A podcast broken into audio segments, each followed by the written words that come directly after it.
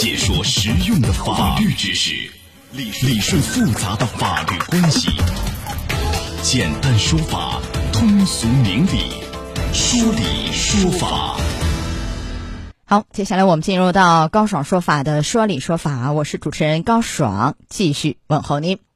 广东湛江啊，十岁女孩思思呢，去年九月食用这个校外面包店啊买的面包中毒身亡。那么思思去世以后呢，当地公安查明这个死因是杀鼠药中毒。来，就这样一起案件，今天我们来聚焦一下。邀请到的嘉宾是江苏新高地律师事务所顾红梅律师，顾律师您好。主持人好，听众朋友大家好。欢迎您做客节目。那么到底是怎么一回事呢？我们首先来听一下。小女孩思思买面包的那家店就在学校旁边，是个小卖店。她在里面选了一个面包，一瓶牛奶，一共九元钱。到了学校，吃了面包，思思突然觉得肚子疼，老师让她去厕所呕吐，又让她到桌子上休息。之后，老师给思思爸爸发消息，让他去接思思。爸爸说，他赶到时，思思已经躺在地上，情况危急，桌子上还放着没吃完的面包。当时学校人没及时打幺二零，他打了两次幺二零，医护人员才赶到抢救思思。思思到医院后，吃剩的面包和牛奶被送去鉴定，发现面包中有杀鼠药，而面包是小卖店从另一家面包房批发来的。思思去世后，他爸爸质疑学校没有及时将他送医，还质疑警方的调查情况。警方曾答复说，事发次日就受理案件，两天后立案侦查，并刑拘了面包房老板温某等八人。好，首先给大家介绍一下，就经过这个初步调查呢，徐闻县第一鲜面包房的食品加工人员啊，因为发现这个店里有老鼠，于是就买了杀鼠药放在店里啊，要杀老鼠。而老鼠呢，把老鼠药带进面粉当中，制作面包的人员在不知情的情况下，用面粉制作面包，成品面包呢部分在店里面卖，一部分呢批发到思思学校附近的燕塘牛奶小卖部。而购买这一批次面包的部分人员都出现拉肚子等等情况啊。所以大家怎么看这事儿呢？您可以登录到大蓝鲸客户端，找到 Live 互动专区啊，也可以在首页的主播号专区点开以后看见我高爽，点关注就可以发帖留言参与互动了。呃，看似是老鼠把这个老鼠药带到面粉里，但显然这事儿不是老鼠担责任，显然是一个刑事问题。因为我们讲过类似的案件啊，你不能怪老鼠。那这个案件涉及到哪一些刑事犯罪呢？郭律师，这个案子中间的，这个面包制作。制作单位的话，有可能会涉嫌到过失投放危险物物质罪，啊，叫什么过失投放危险物质罪啊？对，哎，确实，因为这个面包方呢，就制作一方，他显然应该知道这个食品制作场所内不可以放任何有毒的一些物质，对不对？是，显然是一种啊忽视啊过失，呃，那这个制作面包的这个人员涉嫌的是什么样的一个量刑？因为有两个人，目前来看，一个姓温温某，一个姓骆骆某。您讲一下量刑幅度。那根据我们国家的呃刑事法律规定的话，那么过失犯这个罪的，处三年以上七年以下的有期徒刑。当然，如果情节较轻的话呢，处三年以下的有期徒刑或者拘役。他这个不可能较轻吧？一人死亡。是的。那有可能会呃从重吗？酌情从重。呃，一般是处三年以上七年以下的有期徒刑，在这个量刑幅度范围内。嗯，那有可能会接近于七年。这样的一个幅度，有可能，这个由法官来这个判决，根据情况啊。而且除了这个面包制作的温某、骆某有可能涉罪，还有哪些人可能？因为刚才那个小片里也说了，现在是八个人被刑拘。嗯，还有哪些人？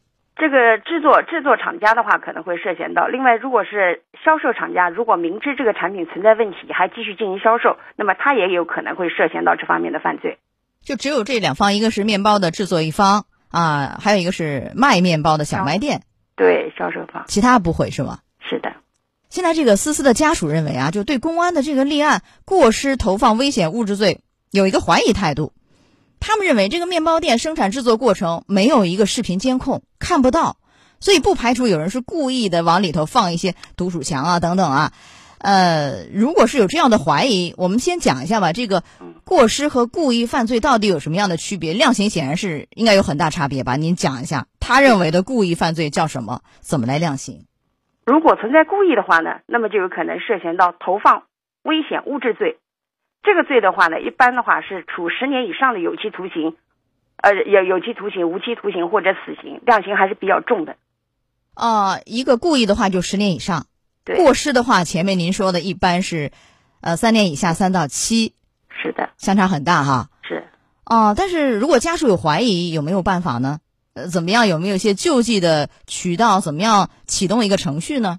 这个需要警方立案去调查是否存在这个故意的这种主观故意。如果没有相关的证据能证明的话，一般来说不一定能构成故意。那如果警方没有以这个罪名立案，而家属又想推动，向检方去反映吗？还是怎么样走呢？可以到检察院去进行申诉。啊，可以，但是对归根到底，如果没有一个充分证据，只是怀疑，因为是疑罪从无嘛，是的，也很难去定罪啊，是不是？是的，是的。呃，咱们说一下这个民事方面吧。这小女孩之死，谁来承担民事责任？几个主体，一个是制作面包的这一方，还有一个是小卖店卖面包的，当然还有学校了啊。咱一个一个说，先说一下生产一方。那根据民法典的相关规定，因产品存在缺陷的话，如果造成他人损害，被侵权人可以向产品的生产者请求赔偿，也可以向产品的销售者请求赔请求赔偿。也就是说，他可以向生产者，也可以向销售者去要求赔偿。那我能不能把两个一起告了？可以吧？告当然是可以告，啊，告可以告。那最后这两者是一起赔呢，还是择其其中一个赔？应该是共同承担这个侵权责任吧？对，但一般来说的话，还是呃生产者承担这个赔偿责任。不管是哪一方，哪一方的责任，关键还是要看责任。责任是哪一方的话，由哪一方承担。承担之后的话，可以向另外一方追偿。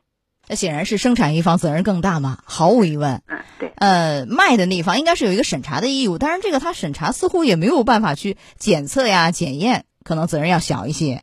是。哦，好，这是一块儿。完了以后，因为面包的制作的那个工作人员，他是一个职务行为，最后要赔的是这个面包的这个店嘛，就生产的这个。这个企业吗？对，因为这个员工的话，他肯定是属于职务行为，真正承担责任的肯定是这个厂家。但如果厂家承担赔偿责任之后的话，他可以向存在故意或者重大过失的员工去进行追偿。那追偿从目前来看，应该是是所有的这个责任都是由这个，比如说温某啊、骆某去承担。他们两个制作显然有非常重大的过失和过错嘛。是。那企业就一分不用赔吗？还是怎么说？不是一分不赔，那肯定还是最主要的，还是由厂家来承担。这个劳动者的话，实际上只能承担相应部分的小责任。哦，制作面包的承担一部分小的责任，大头还是这个企业来承担，是吧？是的。那企业不是向人家追偿了吗？不能全追，追只能是追一小部分。对，是的。好，咱谈一谈学校。学校按理说应该保障这学生的人身安全，对不对？小孩只有十岁，显然是限制民事行为能力。那么学校，您看？有没有过失啊？学校的话，我个人认为，在本案中间，学校也是承担一定责任的。因为在本案中间，学校如果发现孩子出现症状之后，应当在第一时间送医院急救。但是的话，他们没有第一时间送医院急救，只是跟家长进行联系了。所以，我认为客观上造成了这种救治的延误，对孩子死亡结果的发生呢，存在一定的过错，需要承担一定的民事赔偿责任。这孩子出现身体不适以后，老师只是让他去厕所去吐一下，然后到桌子上休息，同时给家长就发信息：“你赶紧来接走。”没有打幺二零，所以这显然是有过错。就是你不能说我通知家长了，学校的义务就完成了，这两码事儿，应该是打幺二零，对不对？对。那学校这个担的责任比例有多大呢？我个人认为的话，根据本案中间的具体情况，一般在百分之二十左右吧。一个是面包的制作一方。还有卖面包的小卖店，还有学校，三者的责任比例是怎么样去分摊呢？这个最主要责任，刚才我说主要是查清事故责任之后，由事故的责任方来进行承担主要责任。那么学校的话呢，是承担次要责任，一般在百分之二十左右。那其他那两方是百分之八十，就呃生产面包一方的是百分之八十还是多少？然后小卖店啊。生产方的话，最主要是我个人认为在百分之八十。如果能查清事故的责任，确实是由他来承担，那么在百分之八十左右。那如果销售者承担一定的责任，那么在他的百分之八十中间去承担相应的责任。而且像学校这样的，这个学校赔完以后，赔了这百分之二十左右以后，能不能向这老师来追偿？老师这个处置不当啊，可以吗？这个也可以进行是追偿。对这个存在故意或者重大过失的老师，他可以进行追偿，但是追偿的话也不可能是全部追偿，只是老师可能要承担一部分的责任啊，一部分也是一小部分，和前面一样。对，嗯，然后对这样的一个嗯面包的，就是制作的生产厂商吧和售卖一方，有没有些行政处罚呀？行政处罚的话，根据我们国家的相关法律规定呢，如果存在就是这种行为，比如食品食品生产经营者采购啊或者使用不符合食品安全标准的食品原料、食品添加剂啊等等相关产品的话呢，可以没收违法所得和违法生产经营的食品啊、食品添加剂等等。当然，根据违法生产经营的食品、食品添加剂的货值，也可以进行相应的处罚。情节严重的话呢，责令停业停产，一直到这种吊销这种行行业许可证。最严的是吊销这个许可啊。对，罚款最高能罚多少啊？罚款的话要根据它的货值，但最高的话呢，在货值金额的五倍以上、十倍以下去进行罚款。那对学校还有其他的行政处罚吗？比如说教育的主管部门来罚学校。会不会这个的话，这个的话要根据情况。一般来说的话，只是对学校，比如进行这个教育啊，或者警告啊等等。啊，没有其他的行政处罚。对这个老师会不会有其他的？比如说，呃，取消这个教师的这个职业资质啊，等等类似的记过啊什么的，这方面会有吗？这个如果教师在这个呃管理过程中确实存存在的重大失误或者存在的严重过错，那么比如说学校可以跟他解除劳动合同啊等等，都可以采取这些方式。啊，是可能的。是，来我们讲讲这个案件的这个反思，我觉得很值得谈一谈。很可惜，很遗憾，如果我们在前期这个食品安全的源头能抓好，就能避免这样悲剧的发生。您讲一讲。是我们经常说食品安全大于天，次次这个死亡的悲剧发生，当然令人心痛。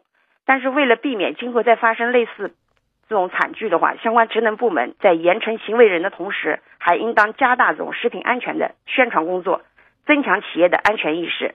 常抓不懈，就常抓不懈，对这样的一些企业生产啊，严抓管理，绝不手软，才能防患于未然啊。是，好，来到这儿结束我们今天说理说法的第一项内容，也非常感谢顾红梅律师做客节目。好，顾律师，稍后呢会继续连线您，我们稍后再见。再见。高爽说法节目收听时间，首播 FM 九十三点七，江苏新闻广播，十五点十分到十六点。复播 AM 七零二江苏新闻综合广播二十二点三十到二十三点，想咨询法律问题和主持人高爽互动，请下载大蓝鲸 APP 到高爽的朋友圈，节目微信公众号高爽说法，网络收听方式江苏广播网三 W 点 VOJS 点 CN。智能手机下载大蓝鲸 APP 或蜻蜓、喜马拉雅等，搜索“高爽说法”，可随时收听。